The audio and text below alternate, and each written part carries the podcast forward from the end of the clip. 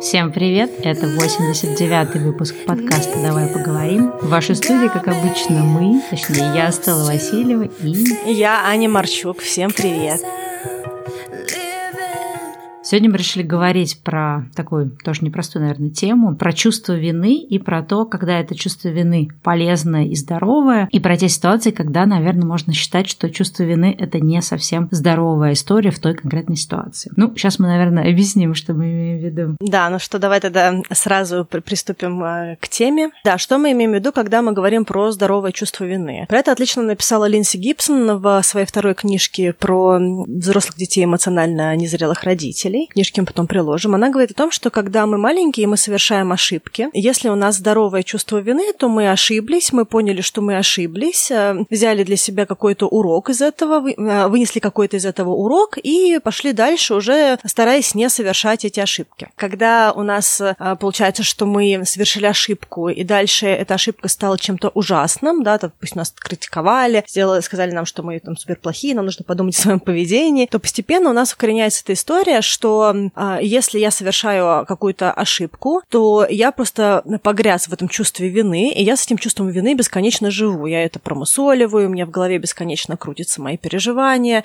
ситуация не, не уходит, и в итоге какая-то маленькая ошибка, может быть, не знаю, ехал на дороге, случайно, не знаю, подрезал кого-то, и кто-то тебе посигналил, да, и ты вот потом едешь и еще 40 минут думаешь о том, что вот, да, вообще я не виноват, и что-то он мне сигналил, что все все дураки, и вот то есть это по кругу у тебя идет вот эта вот история. Это вот такая нездоровая ситуация, которая постепенно приводит к какому-то такому непроходящему, глубинному, перманентному чувству вины. Да, ну, кстати, вот интересно, ты привела этот пример с, э, с тем, что кто-то кого-то подрезал на дороге. И мне кажется, тут еще есть какое-то такое разделение, что есть чувство вины, когда, например, кто-то тебя ругает, да, и ты вроде бы извинился, а человек продолжает тебя ругать, и, ну, можно сказать, что это какая-то такая нездоровая ситуация. А есть еще отдельная история, когда это нездоровая ситуация, когда ты сам себя ругаешь. То есть тебя вроде никто не ругает, а ты сам себя, в общем-то, готов, не знаю, испепелить преодолеть стыда. Я думаю, что мы сегодня, конечно, больше будем говорить про, так скажем, нездоровые чувства вины. Мы все понимаем, да, что в определенных ситуациях чувство вины – это полезная история. Это значит, что ты признал, да, что ты что-то сделал неправильно или признал какую-то ошибку, ты извинился или, ну, в общем, сделал, да, что-то, чтобы как-то эту ситуацию сгладить или исправить. И это, в принципе, наверное, если брать там с точки зрения каких-то рабочих отношений или дружеских отношений или романтических, это, наверное, часто людей сближает, да, если человек способен признать свою вину, признать, что он не прав, и если второй человек, вот как ты, да, говорил, адекватный, адекватный и готов там простить, принять и так далее, то, в принципе, наверное, это укрепляет отношения. Ну, если это, конечно, не становится чем-то систематическим или намеренным. Но про такие, да, какие-то хорошие случаи мы, наверное, говорить не будем. Мы поговорим в том, в том случае, когда чувство вины становится непродуктивным, неполезным, и прока от него никакого нет, но при этом есть стресс и разъедание собственного эмоционального состояния. Да, и мне еще кажется, что часто бывает такое, что у людей есть очень болезненное чувство вины, которое очень сильно мешает им жить, но люди даже не знают, что это чувство вины. Я хотела бы, наверное, немножечко поподробнее поговорить о том, как проявляется чувство вины в обычной жизни, и даже, может быть, немножечко поговорить про физиологические симптомы этого чувства вины. Первое, наверное, проявление чувства вины — это когда для человека нормально, что на него кричат. Вот эм, я очень хорошо помню, что когда я работала в первой э, корпорации, там была девушка э, на руководящей позиции, у нее постоянно менялись ассистентки. И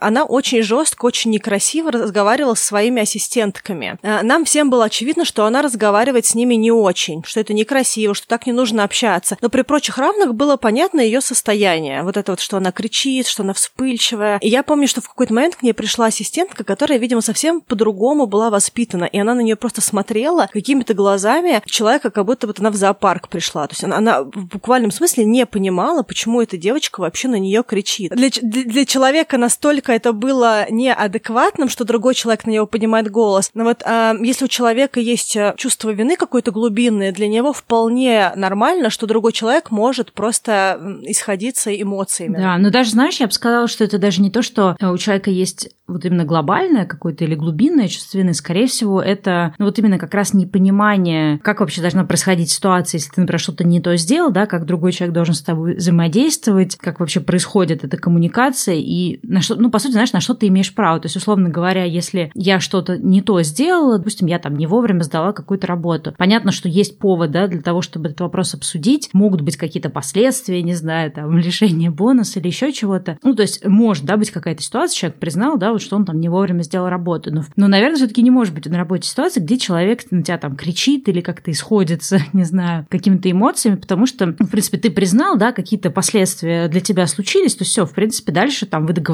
о том, что там этого не будет, или договорились о каком-то новом формате работы, и, в общем-то, нет места для эмоций. А для кого-то, да, вот как ты рассказала про эту девушку, то есть она настолько, наверное, ну, как, не знаю, обладает какой-то такой самооценкой, уверенностью в себе и каким-то таким здоровым отношением к себе и к другим, что для нее, например, это, ну, ненормально, да, что кто-то на нее кричал. Все, окей, готова обсудить, да, в чем проблема, но там эмоции это лишнее. А кто-то, наверное, вот то, что ты назвала, да, глубинное чувство вины, наверное, если ты до этого либо находился в каких-то отношениях, либо все время находился в ситуации, где, условно говоря, принято орать, да, или принято, например, человека, который совершил ошибку, как-то вот шеймить, да, вот наш любимый этот выпуск «Шейминг во благо», или, например, принято там человека, не знаю, он уже извинился, да, он уже все как бы сделал, а его все равно продолжают там ему либо напоминать об этом, либо постоянно там все сводить к тому, что вот ты в прошлый раз там 10 лет назад сделал то-то и то-то, и поэтому теперь, да, человек должен все время как-то либо оправдываться, либо все время как-то отрабатывать эту вину. То есть мне кажется, вот именно это даже не про какой-то вот, ну, хотя, наверное, может быть, да, про глубинное чувство вины, а больше про то, как, как человек вообще привык в таких ситуациях взаимодействовать, и насколько у него есть какая-то такая внутренняя сила и самооценка противостоять адекватному, да, адекватной ситуации, когда его обвиняют, и как-то,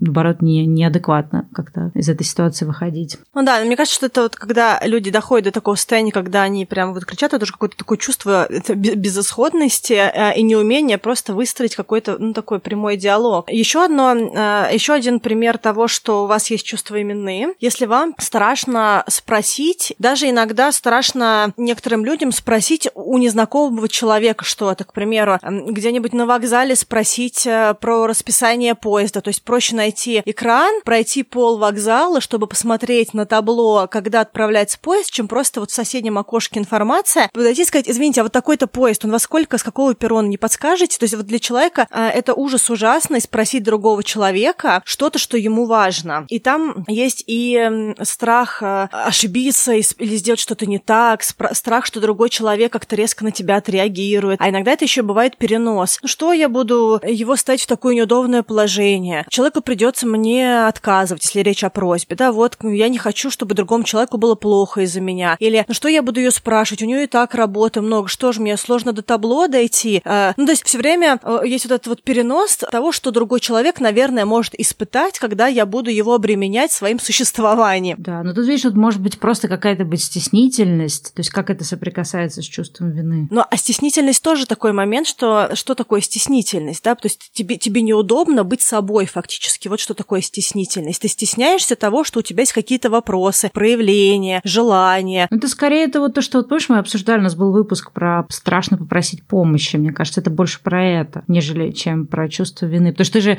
чувство вины испытываешь, когда ты что-то, ну, чаще всего все-таки что-то сделал, или ты предугадываешь, что ты можешь что-то сделать? Но это не всегда что-то что-то сделал. То есть чувство вины, когда оно становится перманентным, ты, в принципе, все твое существование — это вина. То есть э, даже вот крайняя степень проявления чувства вины — это когда ты считаешь, что тебя вообще не должно было быть, что ты испортил кому-то жизнь, ты испортил жизнь своему родителю своим существованием. Знаешь, вот э, этот момент, когда ты маленький, допустим, и ты что-то разбил, и тебе родители говорят, ну ты посмотри, ты посмотри, что ты сделал. И что я теперь должна? Я это три часа варенье варила, а ты... И там дальше куча каких-то плохих слов. Ух, убирайся срочно с кухни. Ну-ка, убирайся. И вот и ребенок просто, он в, в, в адском шоке. То есть у, у него, он испортил только что жизнь родителей. Он три часа жизни родителей испортил. Он а, день испортил, жизнь испортил. И ты в какой-то момент времени живешь вот с этим состоянием того, что ты вообще не должен, тебя не должно было быть, ты ошибка. И поэтому ты не просишь никого, поэтому ты стараешься быть где-то, может быть, невидимым или лишний раз не, не отмелькаться, чтобы там не прилетело, чтобы никто не накричал, чтобы ничего плохого не случилось. И стеснение, вот мне, я что хотела сказать по поводу стеснения, мне кажется, что в нашем обществе очень идеализирована вот эта вот история так, в таком патриархальном, что э,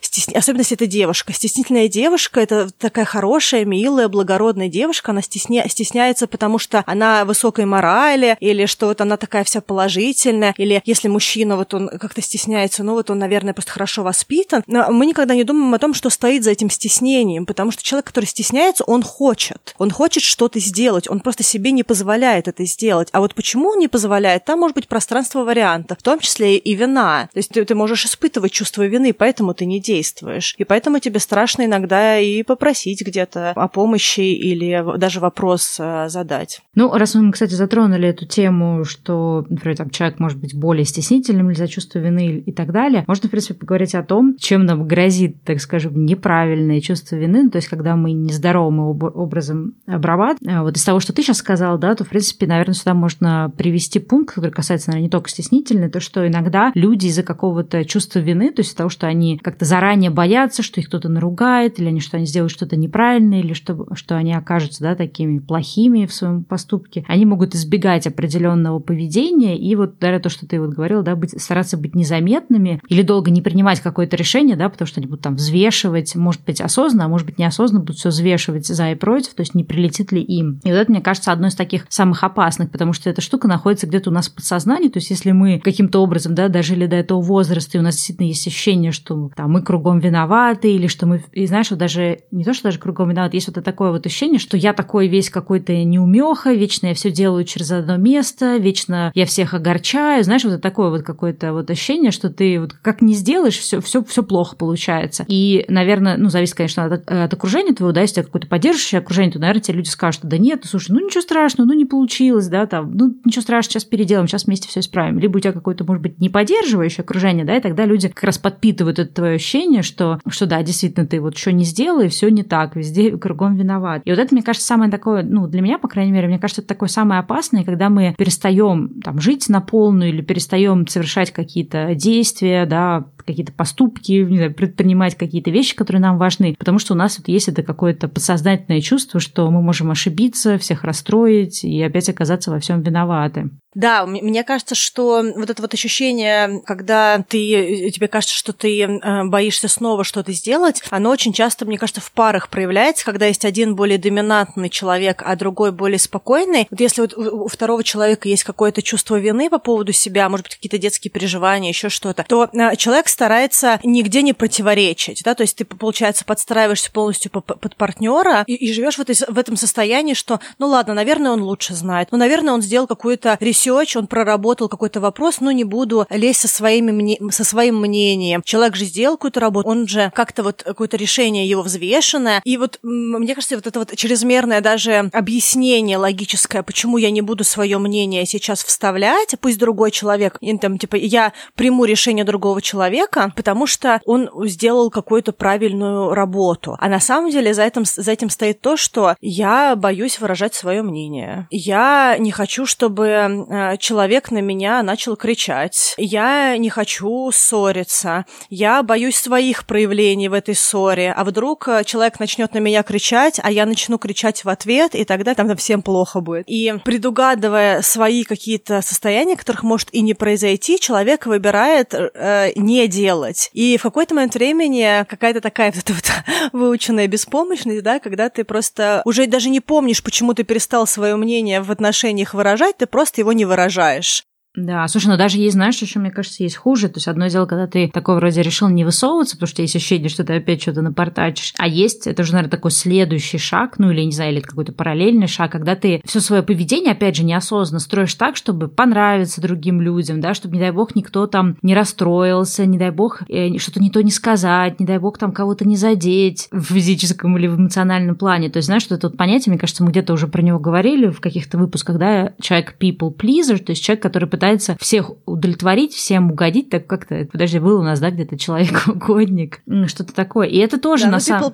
Да. Да, и это тоже на самом деле такая вроде, ну, опять же, знаешь, вот эти многие вещи, о которых мы говорим, они кажутся, ну, если про них долго не думать или как-то в них не, раз... не разбираться, они кажутся, ну, типа, а в чем проблема, что человек просто старается сделать так, чтобы всем было вокруг него хорошо. Но на самом деле проблема в том, что он это делает не потому, что он выбрал так делать, да, а потому что там, ну, так вот жизнь сложилась, что он теперь пытается за всех и, и все, в общем, отдуваться. А с другой стороны, стороны, э, ну, нет такой ситуации, да, чтобы ты мог добровольно действительно все время стараться всем понравиться, стараться всем угодить, и при этом не исчерпывать свой ресурс настолько, чтобы тебе вообще уже от жизни ничего не хотелось. Потому что это такая достаточно затратная история, да, пытаться всем понравиться, потому что, ну, это невозможно, как минимум. А, соответственно, если мы стремимся к чему-то невозможному, да, к какому-то бесконечному пределу, то мы тратим ресурсы, во-первых, не на то, то есть фокусируемся не на тех целях и задачах, которые нам важны в жизни, и, в общем, тратим свое время на какие-то совершенно, получается, такие, знаешь, как сизифов труд, на какие-то совершенно недостижимые вещи, и на все остальное у нас уже сил не остается. Да, и мне кажется, что люди немножечко недооценивают вот эту ситуацию, когда говорят, ну а что такого, что человек делает для другого человека? Но они забывают, что человек не делает для себя, да, то есть он, он живет желаниями, планами, мыслями, решениями другого человека, но ему самому тоже плохо. И вот э, я помню, что у меня была подружка в школе, которая сказала, что э, у меня родители жили-жили э, вместе 20 лет, а потом ни, ни, ни разу ни дня не ссорились, а потом просто отец ушел.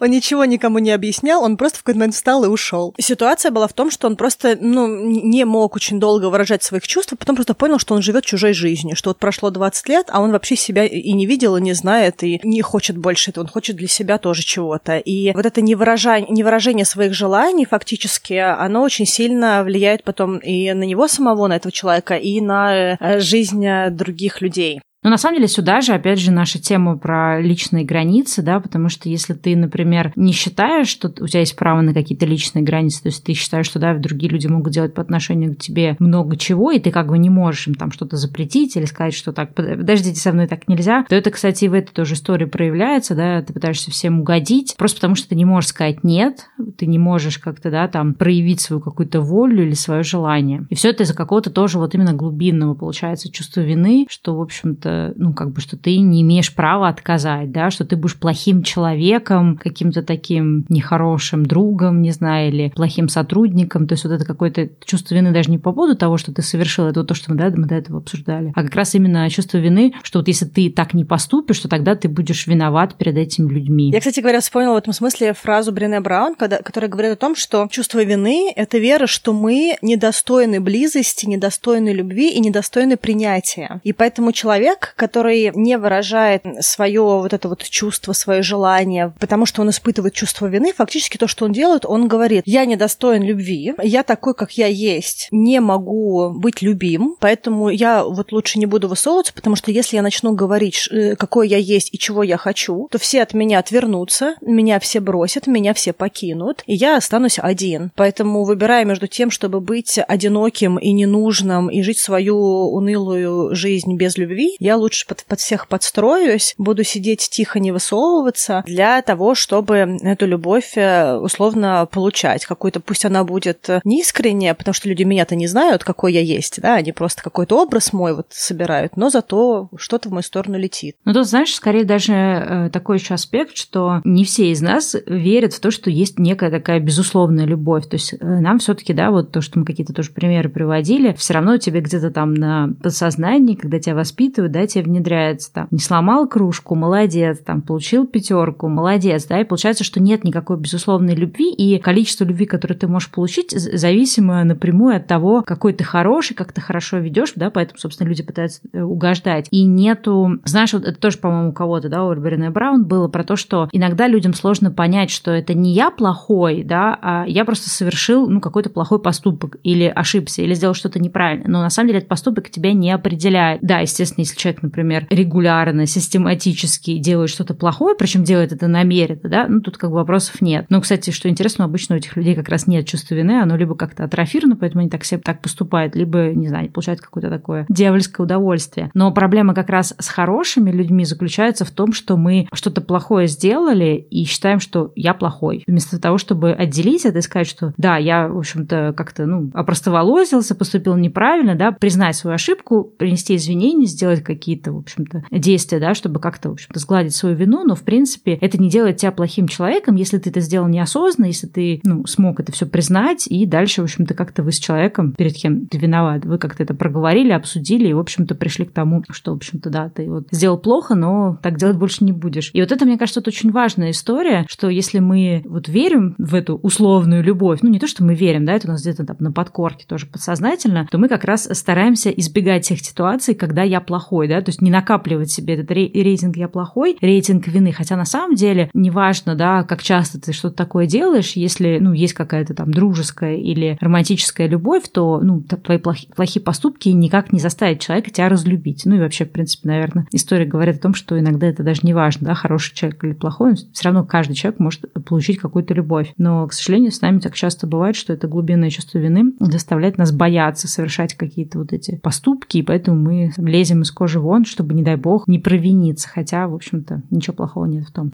Я хотела сказать, что даже если мы ошибаемся осознанно, то есть мы сделали какой-то выбор, да, мы приняли какое-то решение, то есть у нас была какая-то логика в голове, почему мы это сделали, и оказалось, что наше решение неверное. Это тоже ок. Не, ну я про осознанно я не имею в виду, что мы поступили, знаешь, случайно. Я имею в виду про то, что, ну мы же не знали, да, что, то есть если бы мы знали заранее, что это будет неправильный поступок, и он там принесет такой-то вред, или мы заранее знали, что мы не правы, ну, наверное, мы бы так не стали поступать. Скорее вот об этом. А, а мне кажется, что вот есть еще вот эта вот тоже обратная сторона вот этого вот, вот этой условной любви, как ты сказала, да, что человек не верит в безусловную любовь, считает, что он должен заслужить любовь. Это вот, эм, опять-таки, проявление чувства вины, когда человек пашет за всех, когда он делает, делает, делает, делает. А, такое pay forward, да, то есть заплати вперед. Этому помог, тому помог, всему помог, э, проблемы вот этого решил, э, к тому съездил. То есть вот э, люди, которые себя прям вот э, как на бирже выставляют, как бы помочь, да, всем помочь. И очень сильно сами устают вплоть до эмоционального выгорания иногда. И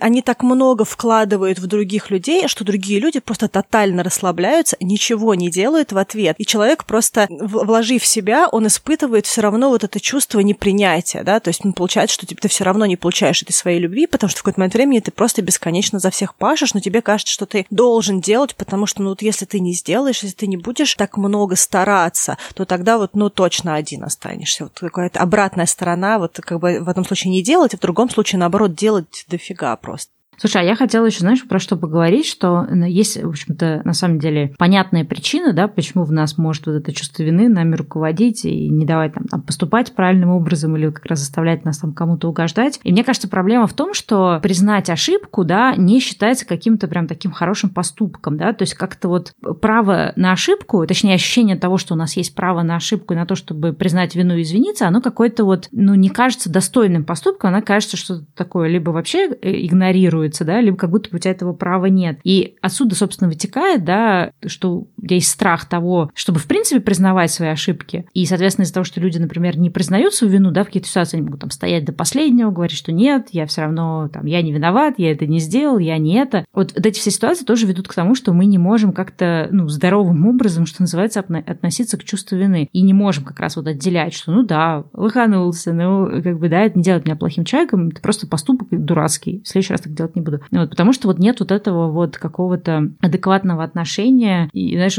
к извиниться. Но если сейчас вот зайти опять в детство, хотя мы с тобой вроде как раз перед запуском подкаста тоже не хотели сильно в детскую тему уходить, но все равно, знаешь, вот в детстве даже я помню какие-то такие штуки были, не знаю, сейчас уже такого нет, но вот наше поколение, да, из родителей так, так, скажи правду, ругать не буду. И ты говоришь правду, и потом тебя все равно ругают. И ты такой, что это было? И ты, соответственно, в следующий раз, да, вот как раз и будешь избегать этого чувства вины, и либо ты будешь, тут, наверное, два есть, либо ты будешь бояться этого чувства вины и будешь старание, знаешь, стараться как-то таким образом действовать, что там всем угодить, чтобы никто не понял, что ты лоханулся, либо ты просто будешь постоянно ждать, что тебя откуда-то прилетит, и даже когда ты особо не виноват, вот то, с чем мы начали, да, выпуск, там, не знаю, ну, подрезал ты кого-то, да, ну, в принципе, не всегда это какая-то критическая ситуация. А человек уже, которого ты подрезал, забыл про это, знаешь, там про что-то другое думает, про то, какой он ужин сегодня будет готовить, а ты все еще едешь второй, третий час в этой машине и все еще там себя ругаешь, да, потому что ты привык, что тебе все время прилетает, и ты живешь постоянно вот под этим домокловым мечом вот этой вечной вины. То, что в твоей жизни нет ситуации, где ты понимаешь, что вообще-то можно просто признать ошибку, извиниться и то, что называется move on, да, и поехать дальше. То есть э, именно проехать эту тему. У меня такое было с другом как раз на днях, где мы с ним общались, э, где он как-то вот сделал какую-то ситуацию, и э, мне было больно. И фактически это была такая проходная ситуация, она была какое-то время назад, у меня вообще уже никаких эмоций по поводу нее нет. И в этот момент он начинает обороняться просто и говорить кучу всего, то что я посижу и думаю, бог мой, как мы сюда пришли. Вот, а, я вообще не сразу даже отловила. Я, это такое странное ощущение, вот обратная сторона, когда ты находишься на принимающей стороне того, что происходит в голове у человека, которому сложно сложно признать, что он был неправ, да, то есть вот, то есть, когда человек не прав, и ему страшно признать, потому что всю жизнь ему прилетало за свои ошибки в детстве, кому-то даже прилетало физически, да, то есть ну, по-разному же было в разных семьях. И человек настолько привык, что делай, что хочешь, но признать, что ты э, сейчас виноват, нельзя. Просто вот э, это вопрос жизни и смерти, бей или беги. Пытаешься избегать наказания, да? Да, да, да, то есть и это настолько уже выученная ситуация, что тебе нельзя признать, что ты провинился. Поэтому человек просто руками и ногами вот стоит и говорит все, что угодно, только чтобы не сказать, черт, я правда как-то некрасиво выступил. Пойти дальше в разговор. Слушай, ну это, наверное, вот какой-то такой, э, ну я не знаю, можно назвать первым шагом, но, наверное, такой один из таких глобальных шагов, когда ты просто учишься э, действительно признавать свою вину. И знаешь, иногда вот э, тоже, ну это, наверное, из другой правда, оперы, про это тоже можно отдельный выпуск сделать. Иногда это же тоже про правоту, да, то есть нам важно быть правым. Но на самом деле есть ситуации, где не так важно, кто прав, да, потому что это не вопрос жизни и смерти, а скорее важнее сохранить отношения. И я вот, э, ну, последние, по крайней мере, несколько лет, э, когда у меня возникает какое-то желание, точнее, такое, знаешь, спорная ситуация, когда мне, с одной стороны, ну, я же права, но мне же хочется оставить свою правоту, да, но я понимаю, что есть какой-то конфликт с другим человеком. И это вот не про people pleasers, да, не про желание угодить, а про то, что ты понимаешь, что э, тебе что важнее, результат, сохранить отношения или доказать свою правоту, да, в какой-то такой ситуации. То есть не дальше там не как-то не этот э, конфликт не разогревать. И вот мне кажется, это тоже та ситуация, когда ты, ты можешь быть частично прав, частично не прав, да, или там частично виноват, не виноват. И вот именно этот момент признать свою вину и даже просто произнести, да, вот фразу, слушай, извини, да, я что-то, наверное, неудачно выразился, или да, действительно, я вот не подумал и, и там должен был позвонить, не позвонить, или должен был сделать то-то, не сделал, да, то есть вот этот момент, то, что ты говоришь, да, как-то нам почему-то проще именно оправдываться или отстаивать вот эту свою правоту, что это, это был не я, это не я должен был там заехать, купить корм коту или еще что-то. Хотя на самом деле, как легко на выходе, да, извиниться, и скорее даже у второго человека, если он адекватный, если у него все хорошо с эмоциональным интеллектом, если ты начинаешь искренне извиняться, то второй человек на самом деле чувствует себя тоже ну, достаточно не, неуютно в этот момент, да, в хорошем смысле, и он тоже начинает такой, да нет, на самом деле это я должен был заехать за кормом коту. И ситуация заканчивается хорошо, но вот это вот наше, конечно, неумение признать ошибку, но опять же, есть причины, да, потому что мы боимся, что нам прилетит, или мы боимся, что если мы признаем нашу ошибку, да, признаем, что мы были виноваты, то будет накапливаться наш сосудик с чувством вины, который а, из которого, да, утекает э, вот эта вот безусловная любовь. Да, биологическая фактически история. А мне кажется, что, знаешь, еще тут есть такой момент. Ты сейчас хорошо сказала про сосудик, и я прям себе это представила. Знаешь, вот ты говорила немножечко выше про личные границы, и мне кажется, что вот когда человек э, затоплен чувством вины в очень многих жизненных ситуациях, начиная прям с раннего детства, то у него какое-то есть внутреннее ощущение того, что ему нужно что-то отстаивать, как-то свою территорию потихонечку. Но все это сделать вообще очень сложно. И не признавать свои ошибки ошибки и не признавать то, что ты виноват. Это какая-то такая, мне кажется, извращенная форма отстаивания личных границ. Ну, это не про личные. Личные границы, ну, это немножко, конечно, из другой оперы. Я бы сказала, знаешь, что тут просто скорее хочешь отстоять то, что ты белый и пушистый. То есть какое-то твое желание, что твоя личность, она такая вся, знаешь, без каких-то помарочек, без чего-то. То есть ты не можешь признать, что да, такой вот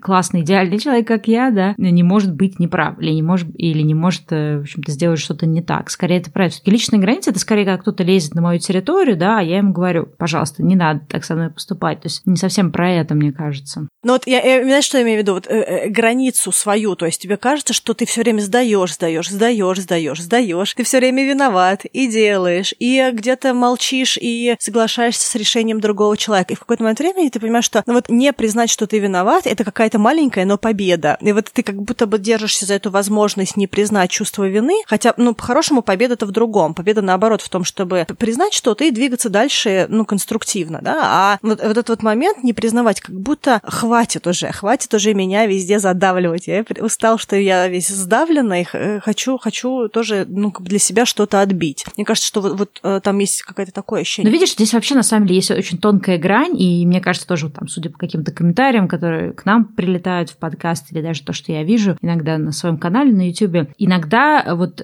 ну, вот, когда мы про такие вещи говорим, иногда некоторым людям сложно увидеть вот именно, что все эти вопросы, они имеют разные грани, да, что вопрос там с личными границами, да, ты сказала, что вот этот пример, да, такого возвращенного отстаивания личных границ, что, в принципе, как вообще провести границу, да, в какой ситуации, например, ну, действительно, тебе надо просто признать, ну, точнее, сами про себя мы, наверное, можем знать, но иногда мы можем находиться в каком-то таком, не знаю, мне кажется, задымленном состоянии и сознании, когда мы этого не понимаем. То есть, как, когда нам можно действительно отстоять то, что, ну, как бы нам не надо все время там чувствовать вину, да, и не надо постоянно э, виноватым, и другой человек нас, например, просто шеймит без необходимости, да, или там газлайтит нас, то есть нам там постоянно нам говорит, что мы тут не так сделали, это не так. И когда, например, э, нам дать отпор этому человеку, это здоровая тема, да, а, а есть же ситуация, когда человек как раз именно не признает свою вину абсолютно никакой ситуации, и это нездоровая тема. То есть вот все эти вещи, они имеют такие, конечно, большие грани, и вот умение тоже различать, в какой ситуации, когда что является здоровым, это тоже, мне кажется, определенное достижение эмоционального интеллекта.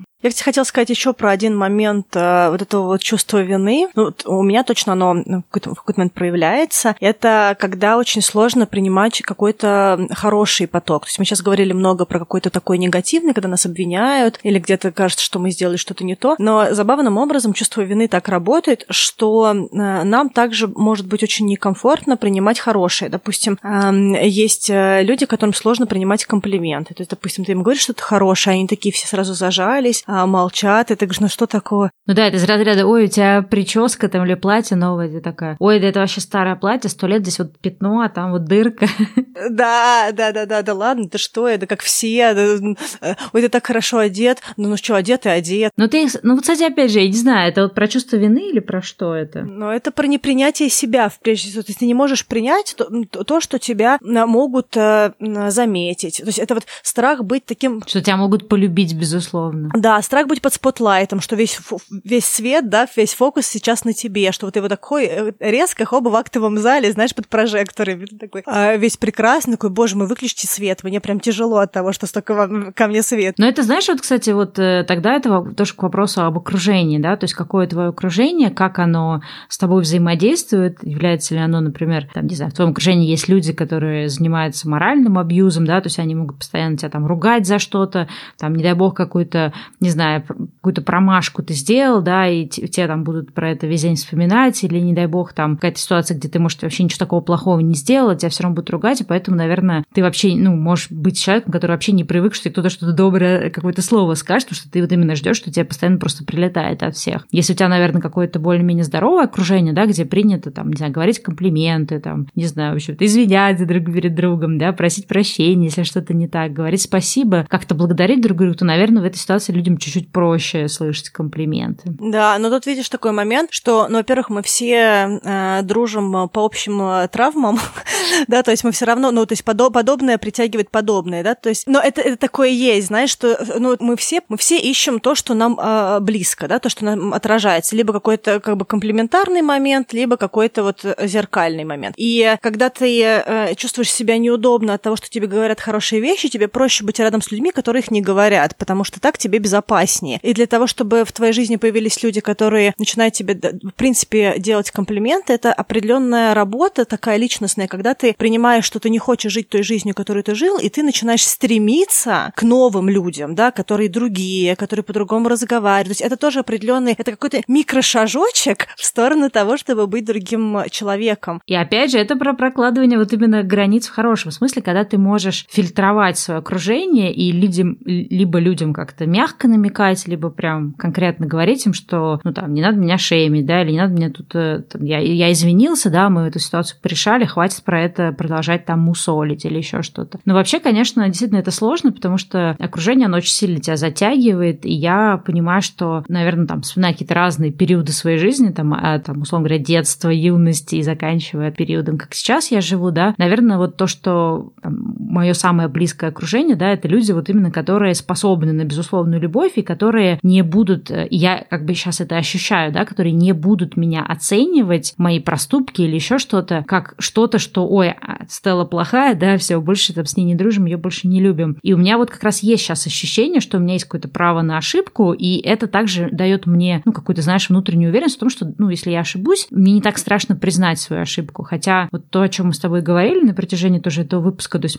с, там, с моей точки э, зрения, вот, точнее, с моей, из моего какого-то опыта, да, чувство вины, оно вот больше именно какое-то предвкушение того, что прилетит. И у меня, ну, отчасти это тоже идет с детства, потому что у меня достаточно строгая мама, и мне там часто доставалось, и физически тоже, поэтому, в общем-то, наверное, какая-то такая инстинктивная реакция, да, что надо как-то, в общем, избежать. И сейчас, например, я понимаю, что у меня все равно есть какие-то остаточные штуки, когда я что-то сделала, если, не дай бог, я чувствую, что там я поступила не так, и мне даже несложно, например, мне признать, да, что я ошиблась, но я прям чувствую, что у меня там внутри все начинает гореть и, в общем, там трепыхаться во всех внутренних органах. И даже если человек, например, не так сильно меня винит, то есть он такой, ну окей, не вопрос, да, все, сейчас быстренько исправим. Вот я как раз э, склонна продолжать себя ругать, гнобить и как-то вот, э, знаешь, не давать себе, что называется, спуску. И это тоже, кстати, из книги, по-моему, Линдси Гибсон, да, э, вот эта тема, помнишь, экстерналайзеры и интерналайзеры. То есть интерналайзеры — это люди, которые склонны видеть причину всего внутри, они много рефлексируют, и они видят причину всего в себе. То есть если что-то пошло не так, они думают, опять я не предугадал, да, там, если они, там, не знаю, сломалась машина, они не подумают о том, что, например, кто-то, да, эту машину не починил, они будут думать о том, что вот я дурак, что я купил эту машину, да, или, например, если ты купил, не знаю, какой-нибудь э, пакет молока в магазине, молоко оказалось просроченным, да, ты не подумаешь о том, что какие вообще уроды работают в этом магазине, да, что они не проверили просроченное молоко, ты будешь на себя, да, винить, что вот опять я дурак, не посмотрел, да сколько можно, да почему я всегда так делаю, и вот этот начинается этот цикл самобичевания. А экстерналайзер — это, наоборот, люди, которые видят всю проблему вовне, то есть если человек, например, даже сам что-то сделает, он будет считать, что другие виноваты. Ну, знаешь, там из разряда там человек проходил мимо, что-то задел, ему не придет в голову, что это он что-то задел, что-то упало, скорее всего, он обернется на всех, там, или, не знаю, на кошку, которая лежит на диване, такая, опять кошка подвинула там этот стул, из-за этого я его задел, и что-то там сломалось. То есть это тоже, наверное, такая история, является ли человек экстерналайзером или интерналайзером. Интерналайзером, конечно, с чувством вины тяжело, потому что им часто приходится с этим чувством работать, да, точнее, работать, э, взаимодействовать и, в общем, страдать от него. Да, но это как раз Линси Гибсон говорил о том, что если ты экстерналайзер, тебе нужно учиться рефлексировать и немножечко на себя оборачиваться, а если ты э, интерналайзер, допускать, что не, не всегда дело в тебе, да, то есть вот, ну, перехлест такой, что не, не всегда ты виноват. А я еще вот хотела сказать все-таки про чувство вины через хорошее, потому что вот мне кажется, что многие люди это тоже вот не, не замечают. У меня вот это очень остро есть, когда для тебя другой человек что-то делает хорошее, то есть он говорит, как, когда говорит комплимент, а еще бывает, что для тебя человек что-то делает хорошее, и ты просто находишься в каком-то состоянии, знаешь, как вот в мультике в детском, это мне, тебе, за что? Просто так. И вот когда тебе человек делает что-то хорошее, и ты просто в таком ужасе, что тебе сделали что-то хорошее, ну, в ужасе в смысле того, что ты не можешь поверить, что другой человек просто взял и сделал для тебя какой-то большой щедрый поступок. Я вот помню, у меня был момент, когда мне старший брат подарил билет на закрытие Олимпийских игр в Сочи. Но и, и я помню, что я ему говорю, спасибо, спасибо, я ему столько раз сказала спасибо, что он мне сказал, Ань, хватит уже. Ну, то есть, ну, как бы,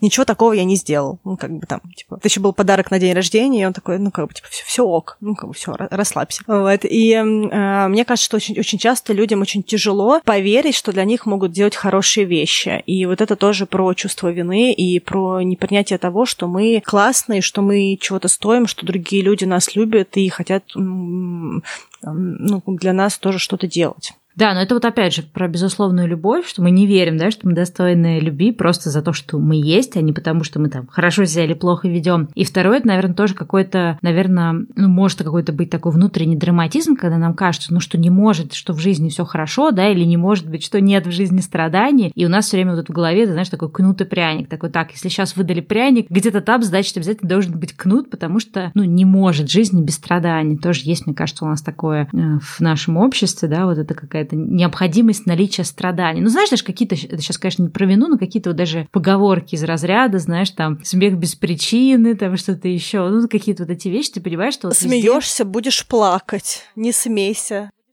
Да, абсолютно. И вот это вот как бы идея этого страдания, которое обязательно должно быть, и, не дай бог, нельзя как бы, да, расслабиться. И вот это тоже, мне кажется, вот это чувство вины того, что, э, что в общем, где-то там этот кнут ждет, вот что поэтому надо быть настороже, знаешь, все время такой, типа, не дай бог, не расслабишься, да, все время ждать, в общем, откуда прилетит. Ну, мне кажется, что надо уже поговорить, может быть, о каких-то более практических шагах, то есть, не знаю, мы примерно, наверное, поговорили о том, какое бывает чувство вины, это кому-то может пом- помочь, да, как-то идентифицировать идентифицировать себя в определенных ситуациях. То есть, как, как обычно, да, первый шаг это понять, э, где ты находишься, и признать, что у тебя это есть. А следующий уже шаг, как, как действовать, да, то есть какие, например, ну, не знаю, шаблоны поведения внедрять, э, на что обращать внимание, что вообще делать, как что-то менять, потому что, естественно, этот процесс, процесс не очень быстрый, да, менять свои какие-то стандартные шаблоны поведения, свои какие-то реакции, но, тем не менее, я думаю, какие-то мы можем советы собрать.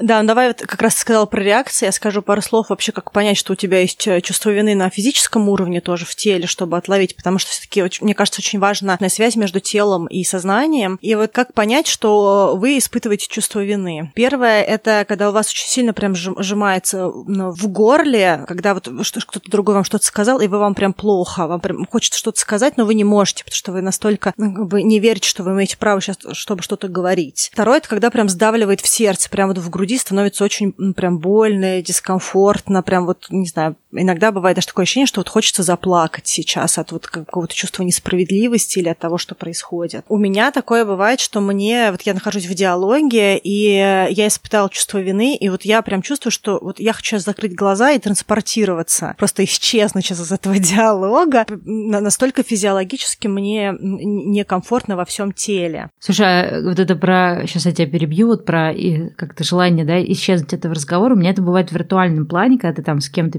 переписываешься, особенно по работе, ты понимаешь, что где-то, например, какой-то косяк или что-то не, не так было сделано, да, сервис был оказан не на том уровне, и ты понимаешь, что, в общем-то, самый лучший вариант это сразу как бы ситуацию разрешить, да, признать, что где-то есть э, что-то не то, вот, обязательно дать клиенту скидку или как, как что-то предложить в, в ответ. Но опять же, вот этот страх, э, вот какая-то угроза наказания, наверное, вот это вот ощущение, да, такое внутри, когда, не знаю, какое-то жжение прям начинается, и вместо того, чтобы пойти эту ситуацию разрулить, хочется ее бесконечно откладывать. Она на самом деле из-за этого только эскалируется, да, больше ситуации, потому что становится еще хуже. Но вот это вот э, то, что ты говоришь, физическое, да, сбегание, у меня такое часто бывает виртуально, когда я, например, какие-то письма, если я знаю, какая-то сложная ситуация рабочая, да, ну, в личном на самом деле тоже. Какие-то письма просто я могу неделю не открывать, потому что мне просто страшно узнать, что там. Хотя часто бывает, оказывается, да, что спасибо внутреннему интерналайзеру, что там ничего страшного-то и нет. Там, ну, ты знаешь, что ты там накосячил, и ты думаешь, сейчас все, мне там сейчас клиент напишет что-то ужасное или еще что-то, а потом ты заходишь, он такой, ой, слушай, вот там такой-то момент нужно поправить, и все будет ок. А так вообще зажибись. Это такой, ой, почему я неделю, давно не неделю, несколько дней не открывал это письмо, боялся, что там что-то ужасное, а на самом деле там что-то небольшое было. У меня такое бывает с Телеграм каким-то каким-то сообщением, особенно если я, мне кажется, что мне может что-то прилететь, и фраза как-то так начинается неоднозначно, то есть вот то, что ты успеешь увидеть. И я э, просто, бог мой, и мне прям не хочется, я могу там час ходить вокруг этого сообщения, потом открываю, там ничего нет просто вообще просто вот так фраза была построена. Вот. Иногда такое, знаешь, у меня бывает физическое ощущение, что мне просто хочется залезть под одеяло. Знаешь, как в детстве, ты когда вот в детстве играл с кем-то в прятки, ты просто залезал под одеяло, и тебя не видно, потому что, типа, под одеялом ты же не видишь другого человека, как будто бы, как будто ты спрятался, и тебя тоже не видят. И вот это вот ощущение залезть под одеяло, оно вот у меня такое виртуальное, вот когда я испытываю чувство вины, это вот это мое ощущение залезть под одеяло. Вот. А еще из детских ощущений вот это вот, э, когда физически вы испытываете что-то, что может выглядеть как вот ребенок, который хватает за ногу родителя, типа, не уходи, не бросай меня, вот это вот чувство. У меня такое иногда бывает, что я настолько, как бы, чувствую сильно вину, что мне прям хочется, ну, как будто чуть ли не вцепиться в человека, знаешь, там извиняться, знаешь, чуть ли там, ну, не в прямом смысле там падать в ноги, но именно вот это эмоциональное состояние, как будто бы вот хочется прям вот э, все что угодно сейчас сделать, только чтобы ситуация раз разрешилась, разрулилась, и человек больше не злился и не обижался. Слушай, ну я тебе хочу сказать, что некоторые люди до сих пор так ведут себя в взрослом возрасте. Я, слава богу, я сейчас просто ты вот про это все это рассказывала, мне тоже, знаешь, какие-то свои там флешбеки, и я поняла, что у меня уже много лет так,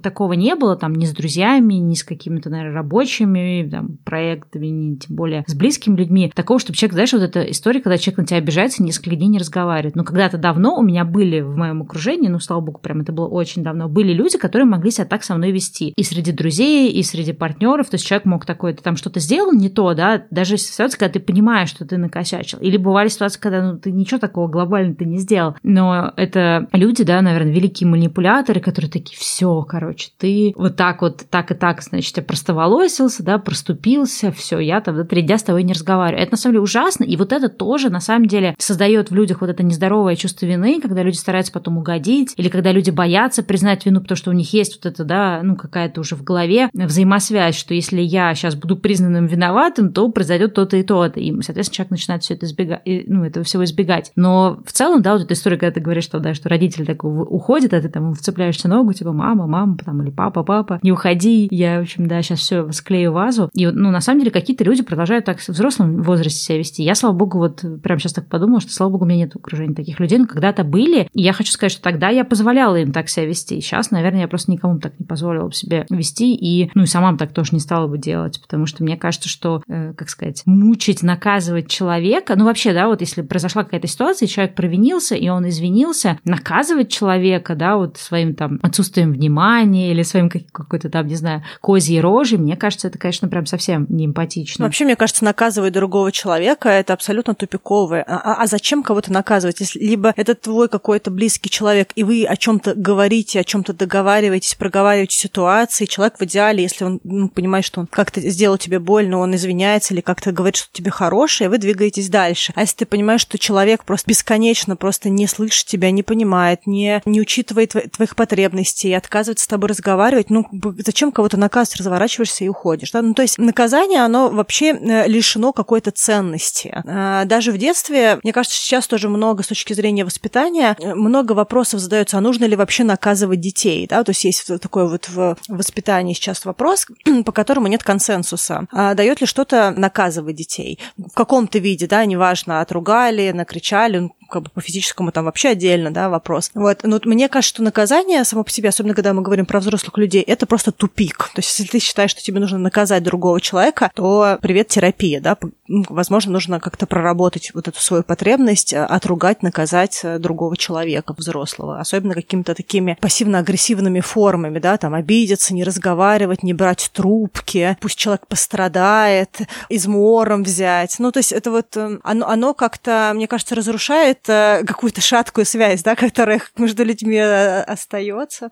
Ну да, но здесь тогда как раз вот э, у меня есть, да, один, наверное, из пунктов, там, рекомендаций, что вообще делать с этим чувством вины. Мне кажется, достаточно важно понять, где это чувство вины, ну, какое-то здоровое, да, то есть ты действительно там что-то не так сделал, тогда тебе надо действительно найти в себе силы, принять, да, на себя, в общем-то, не знаю, такую роль взрослого человека и извиниться, да, то есть там не прятаться, не избегать, не вот то, что, да, ты тоже до этого рассказывал, да, там сопротивляться, то есть придумывать, да, как-то идти в, наоборот, в наступление, а, но при этом также также учиться отслеживать, когда э, с этим чувством вины, которое, например, особенно когда тебе его насаждают, когда с ним что-то не так. Потому что мне кажется, что, ну, один из критериев, то есть если, например, произошел какой-то конфликт, ты понимаешь, что, в общем, тебя заловили за тем, что ты что-то неправильно сделал, ты извинился, вы это обсудили с человеком, да, с этим, ну, в общем-то, порешили, что так никто больше поступать не будет, либо вы, например, прояснили какое-то недоразумение, потому что иногда же может быть э, связано с тем, что вы там неправильно друг друга поняли, не так услышали, это же тоже всякое разное бывает. Соответственно, вы все это проговорили, и дальше уже на каких-то новых, да, условно говоря, какие-то новые правила взаимодействия, ну, негласные, естественно, и вы продолжаете общение. Либо если вы понимаете, что это какая-то непримиримая ситуация, вы, соответственно, разбегаетесь. Но вот если, например, э,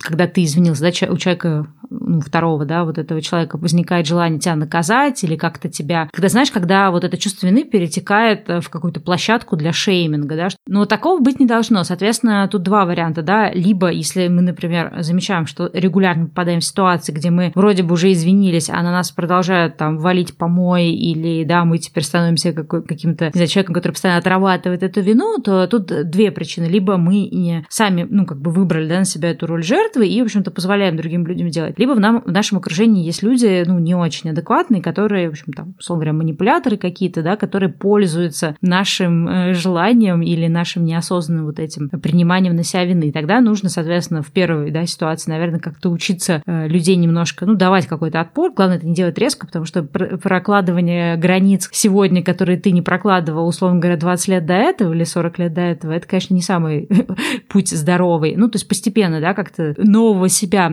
как-то практиковать и сделать так, чтобы люди это замечали. В случае, конечно, если это человек-манипулятор, то у нас был, по-моему, один из выпусков тоже про это, да, этот метод заезженной пластинки, когда ты человеку говоришь, говоришь какие-то вещи совершенно спокойно, без эмоций, но если ты понимаешь, что там на десятый раз человек все равно продолжает, в общем-то, скакать на твоем чувстве вины несколько дней подряд или там с тобой не разговаривать, ну, возможно, от таких людей надо бежать. Ну, тут уже, конечно, каждый сам себя решает. Ну вот а в ситуационные способы, как избавиться от чувства вины, вот то, что ты сказала, я бы еще добавила, вот помимо там прощения, да, постепенно выстраивать какие-то вещи, я бы еще сказала про письма. У меня такое было, что у меня, допустим, была ситуация, когда я очень переживала сильное чувство вины, потому что когда-то, когда мне было там супер мало лет, бабушка меня попросила приехать, э, она в другом городе жила, и сказала, что я приеду летом. Ну, такое вот у меня была сессия, еще что-то, и она умерла. И я вот очень долго испытывала это чувство вины, что вот, я не приехала к любимой бабушке, она меня просила. Вот, и я, это прям очень долго у меня было, мне кажется, лет 15, я жила с этим, ну, каким-то чувством вины, и я просто села и писала очень много писем. Ну, то есть писала, писала, писала, пока мой мозг отпустил эту ситуацию. Ничего не можешь исправить, не можешь ничего, надо просто отпустить. Вот, и э, мне кажется, что есть определенное недооцененное отношение к письмам, потому что людям кажется, что ну что я дурак, что я буду какой-то бред сидеть письма какие-то писать. Но письмо — это новые нейронные тропы, да, то есть мы, когда пишем письма, особенно если мы пишем их физически от руки, то мы в наш мозг посылаем сигнал того, что мы хотим сказать, да, когда мы извиняемся, мы просим прощения, мы принимаем что какую-то ситуацию, мы благодарим другого человека. То есть мы постепенно отпускаем это, и у нас формируется какое-то вот э, спокойствие в душе, да, относительно какой-то вещи, за которую мы испытываем вину. В какое-то момент времени она нас больше не, ну, как бы так не держит а эмоционально, и это очень важно. Ну, кстати, если люди, например, живы, да, или какие-то дальние знакомые, иногда, конечно, если есть такая возможность, да, воссоединиться, ну, как-то снова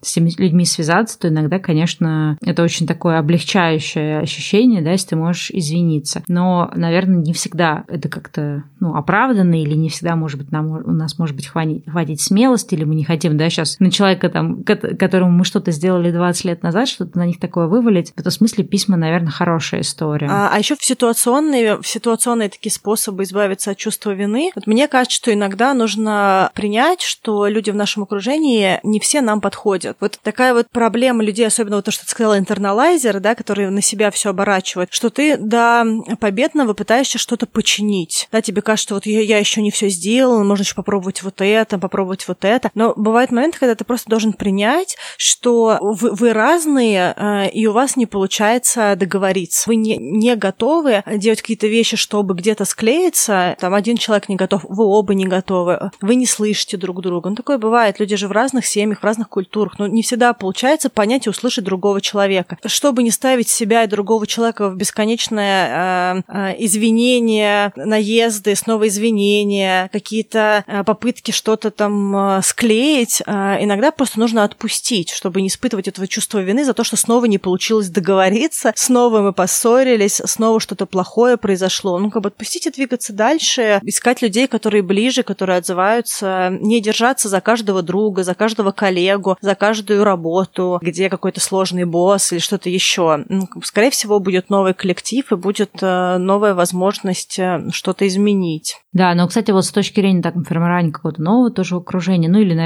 в каких-то даже, может, привычных ситуациях, если вот есть вот это чувство вины, которое именно, знаешь, такое чувство из будущего, то есть вот есть вот это ощущение, домоклов меч, что я сейчас что-то сделаю, это будет не так, или я кого-то обижу, или опять я буду виноват, то на самом деле единственный способ от этого избавиться – это постепенно делать то, что э, страшно делать, да, то есть есть в психологии такой прием, не знаю, или метод, называется экспозиция.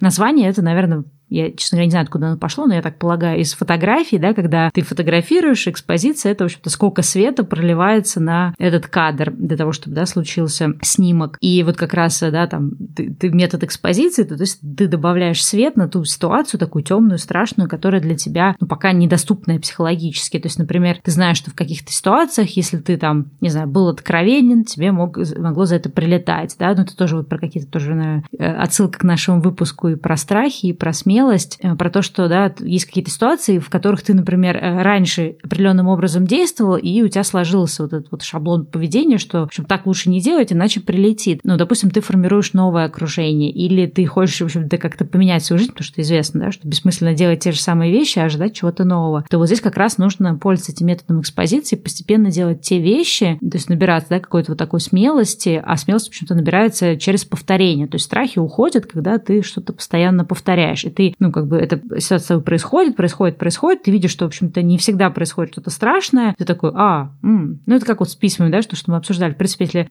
заставить себя сразу эти письма отвечать, там, или сразу какие-то конфликтные ситуации разруливать, да, не, не избегать этого сообщения в Инстаграме или да, не, не избегать этого сообщения в Телеграме, да, опасаясь туда заглянуть, а вот именно просто брать и заглядывать, то через какое-то время вот этот страх заглядывания в эти сообщения или страх, страх да, какого-то конфликта или страх, например, говорить, э, просить прощения, да, он может уйти на самом деле. То надо это постепенно вот туда идти. Да, вообще удивительно, как работает чувство вины. Ты, ты его испытываешь не только за то, что ты сделал, а еще за то, что ты планируешь сделать, да. Ну, то есть э, это просто вообще прям шах и мат, да, когда ты э, не, вообще даже, даже не двигаешься с места, потому что тебе кажется, как только ты что-то сделаешь, тебе сразу это прилетит. И, конечно, такие вещи очень нужно прорабатывать через страх, э, да, на страх идти. И, в принципе, мы много говорим про ценность терапии и про ценность работы над собой. И, конечно, это очень важно. Важно очень выстраивать э, но, но, новые, э, новые реакции, новые поведения. Я бы, наверное, хотела поговорить еще про генеральные способы избавиться от чувства вины. То есть то, что как раз формирует новых нас, да, вот я начала про это уже говорить, про изменения, которые мы формируем в себе. Ну вот, кстати, продолжая тоже про этот метод экспозиции, то, что ты тоже говорила. Вот в этом смысле, кстати, привычка или, например, как-то заново э, построение привычки просить прощения иногда может как раз тоже для нас быть очень положительной, потому что, мне кажется, огромное количество есть ситуаций, где не просто мы там, да, э, испытываем вину за то, что мы еще не сделали, а можем испытывать вину за, за то, за то, за что, например, другой человек нас на самом деле не винит. И в этом смысле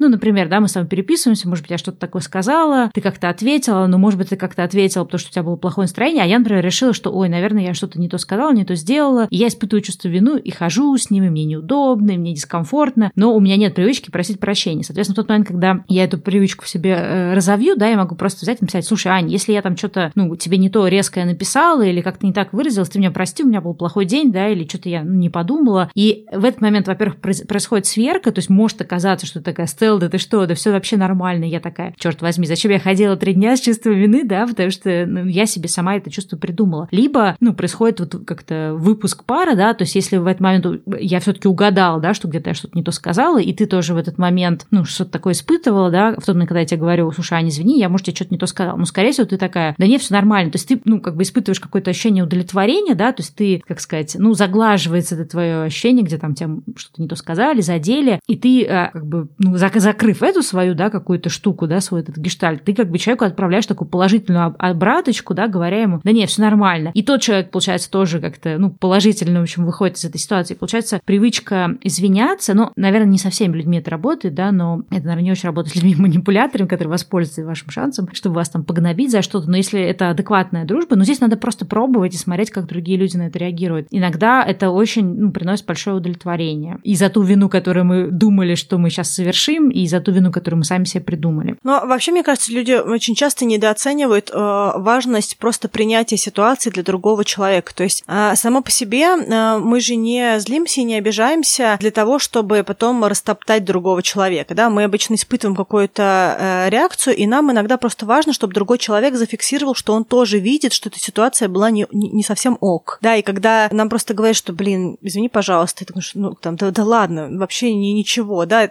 а, но было-то чего, да, ты переживал, ты переживал, ты, ну, как бы испытывал какую-то вот несправедливость, да, или какую-то боль, или какую-то обиду, но от того, что человек принял и признал то, что это было нехорошо, тебе сразу стало хорошо, потому что вы на одной волне, ты понимаешь, что ты разговариваешь с адекватным человеком, который тебя чувствует, понимает, и ему на тебя не все равно, и сам, а, от этого становится хорошо. Ну, то есть тебе хорошо, потому что другой человек с тобой на волне на одной, и он тебя ценит, уважает и любит. Ну и вообще, мне кажется, не стоит забывать а, о том, что ошибки это нормально. Вот мы, мы все время себе это забываем говорить, что ошибки это нормально. Мы, мы все ошибаемся, мы на ошибках учимся, мы на ошибках становимся лучше. И э, любую вещь, которую мы внедряем в свою жизнь э, и что-то пытаемся поменять, мы сначала сначала много и упорно ошибаемся, а потом в какой-то момент наши ошибки становятся поменьше, потом мы можем вообще где-то в каких-то вопросах уже собаку съесть и не ошибаться. Я, наверное, хочу сказать про а, важность э, коммуникации. Когда мы маленькие, мы учимся коммуницировать от родителей, да, и если наши родители не умеют разговаривать, если каждый раз, когда мы что-то спросили, они на нас накричали, у нас э, вырабатывается определенная форма коммуникации как с другими людьми, так и с собой. Знаешь, вот ты когда спрашиваешь продавщицу в магазине, а у вас есть там, не знаю, соль, сахар, что я тебе тут? Информация, иди посмотри на полки, да? И ты такой, что?